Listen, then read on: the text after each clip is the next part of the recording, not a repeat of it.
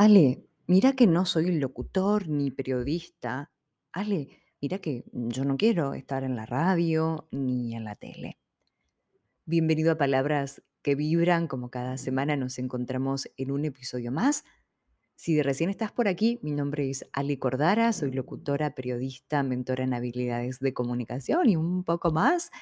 Para todo eso te invito a mi Instagram, arroba Alejandra Cordara, Twitter, Facebook, entre tantas otras. La que más utilizo es Instagram y de ahí lo replico a todas las redes sociales.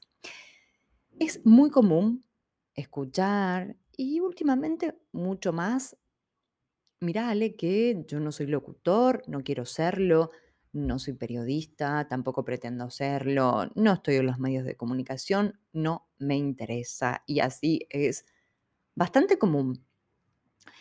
Déjame decirte que sí, que es cierto, que soy locutora, soy periodista, pero con las personas que más trabajo son con docentes, profesionales de diferentes áreas que pueden ser abogados, contadores, médicos, arquitectos, etcétera, etcétera, vendedores, muchísimos emprendedores y también empresarios y políticos.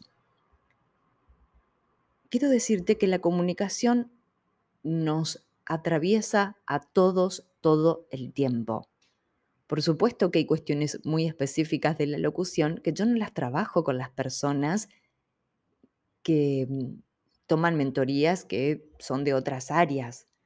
Yo doy clases en la carrera de locución y de periodismo y sin embargo, a pesar que son carreras que se relacionan entre sí, que tienen algunos puntos en común, el locutor se forma con algunas cuestiones diferentes a la del periodista y mm, en periodismo no somos tan específicos como somos más estrictos y más exigentes con los locutores por cuestiones que, que tienen que ver con la voz precisamente.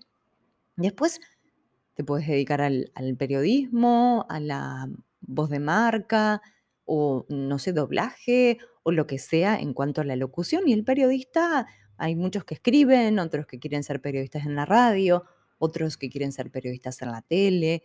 Y también hay periodistas que después terminan siendo locutores y los locutores también terminan siendo periodistas porque se van formando para eso. Pero es que no, es el punto.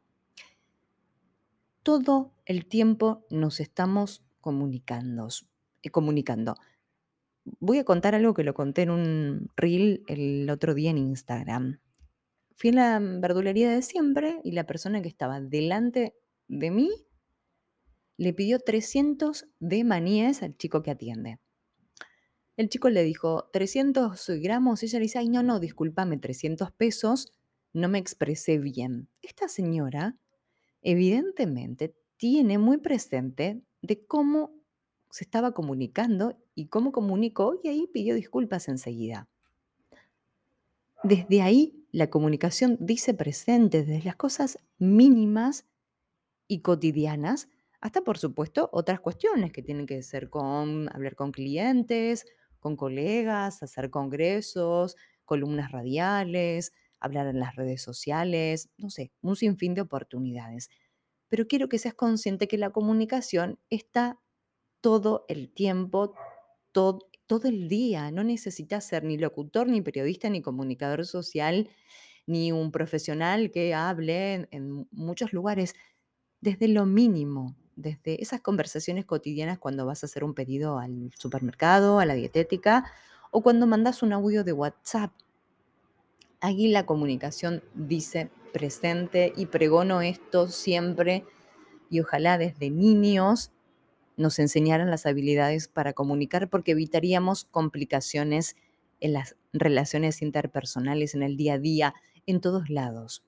Por ende, por ende, te invito a que comiences a reflexionar la importancia de aprender habilidades comunicativas para el día a día, porque podés evitar complicaciones en tus vínculos más cercanos, en tus vínculos laborales. Siempre que escucho algo, el problema es la comunicación. Y si aprendemos, somos conscientes y responsables, nos va a ir muchísimo mejor. Todo esto lo trabajo a nivel individual, en las mentorías que lo puedes hacer tranquilamente, me puedes pedir presupuesto para asesorarte de manera individual. Lo hago con todo el mundo de habla hispana. Me puedes contactar desde cualquier parte del mundo y así podemos ver el mejor plan para, para vos, para que puedas transformar y potenciar tus habilidades comunicativas y puedas lograr esos objetivos que querés, personales, académicos y también profesionales. Por otra parte, invitarte a que le des una estrellita a estos podcasts, que los compartas, eso a mí me, me genera mucha alegría, mucha energía. Y también que me digas cuáles son los temas que te gustaría que desarrolle en los episodios de noviembre, porque ya estamos hablando de noviembre, y mm, que me escribas en Instagram, arroba Alejandra Cordara, y ahí me pongas en privado y me comentes cuáles son esos temas que más te interesan que pueda desarrollar, todos, por supuesto, vinculados a la comunicación. Te mando un abrazo, que tengas una linda semana y como siempre nos volvemos a encontrar la próxima semana a las 11:11 11 hora de Argentina. Esto sale por Spotify y por Anchor FM, Palabras que Vibran. Mi nombre es Ale Cordara, como siempre, acompañándote. Es un placer para mí poder aportarte este material. Abrazo enorme.